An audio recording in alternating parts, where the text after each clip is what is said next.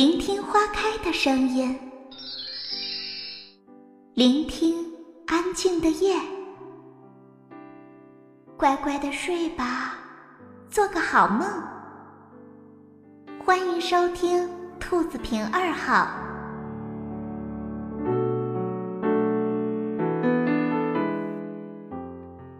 亲爱的小朋友们。今天米朵姐姐给大家分享的故事依然是树懒爸爸写给大家的故事。这个故事的名字叫做《森林早就没有了》。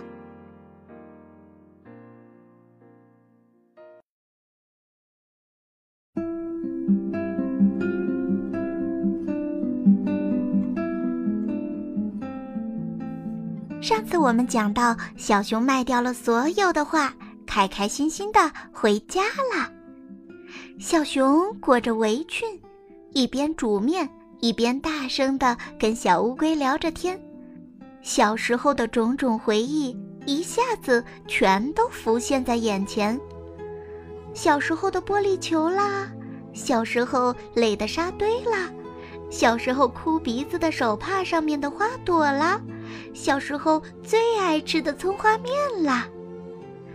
啊，葱花面做好了，小熊和小乌龟尝了一口，嗯，真的是小时候的味道。小熊说：“就这样，小乌龟和小熊过起了卖画和画画的日子，每卖掉一幅画。”就能换来好几天的吃食。每过一个礼拜，小熊就拿着一幅画好的画送到文具店，文具店的老板就会给他新的十张上好的画画用的纸。日子就这么一天天过去了，小乌龟贝壳上的颜料却越来越少。眼看着就要用光了，啊，小乌龟啊，你背上的颜料快没有了耶！小熊这次画的是山水画，用了很多很多的绿。嗯，我知道的呀。哎呀，用光了可怎么办呢？嗯，是呀，用光了可怎么办呀？小乌龟也犯难了，颜料那么贵，小熊卖掉的画只够买三天的食物呢。啊，怎么办呢？哎，呃，画一幅画，去换一盒小小的颜料吧。小乌龟说。于是小熊拿着画又跑去文具店了。这一次。小熊却扑了个空，文具店大门紧闭着，老板贴出告示，说是上城里进货去了。小熊只好悻悻而归。晚上，他心痒难耐，一心想把那幅山水画画完呢。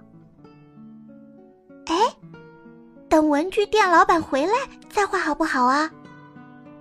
小乌龟在烛光里。忽闪着眼睛问：“啊，可是我现在就想画呢，不能忍一忍吗？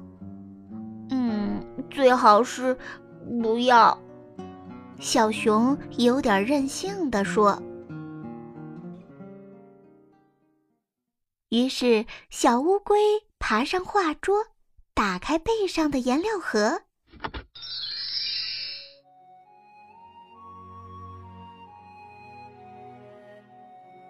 那其实就是它的龟壳，白白的，纹理细腻温润的龟壳。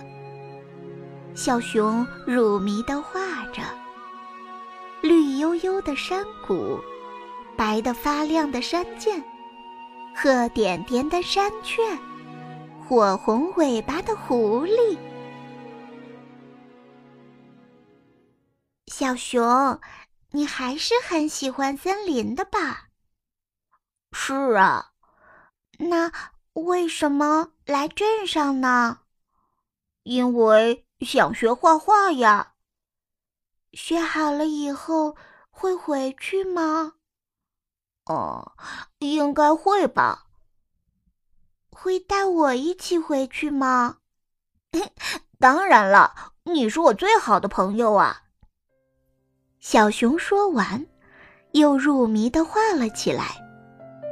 他并没有察觉到小乌龟已经一动不动了。早上，当晨辉照射到小熊画桌上的时候，小熊睁开了眼睛。昨晚画的太入迷了，他趴在桌子上睡着了。哎，小乌龟，快醒醒，看看我画的森林多美好啊！小熊推了推小乌龟，可是小乌龟一动也不动了。啊，小乌龟，你怎么了？小熊慌了。晨光里，小乌龟曾经五彩的龟壳内，现在什么都没有了，一片空白，就像它白色的身体一样。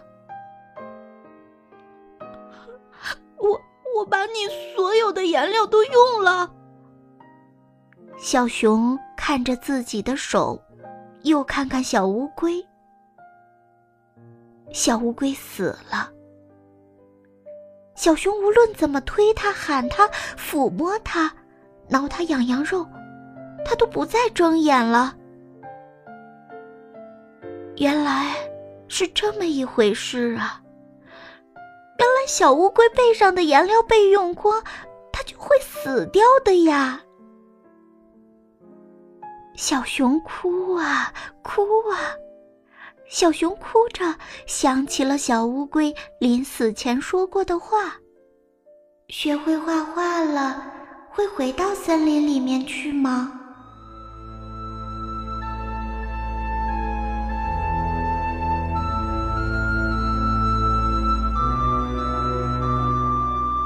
小熊点点头，抱起小乌龟。画里的森林那么清脆。他把画挂起来，抱紧小乌龟，走进画里去了。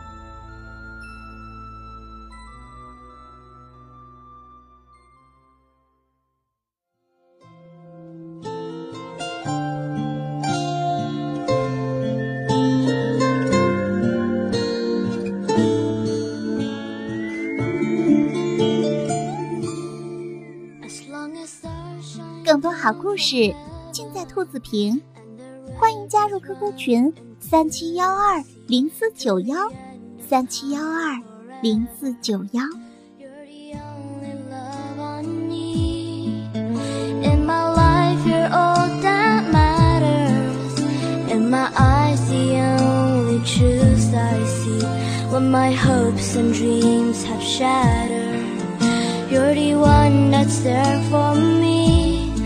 When I found you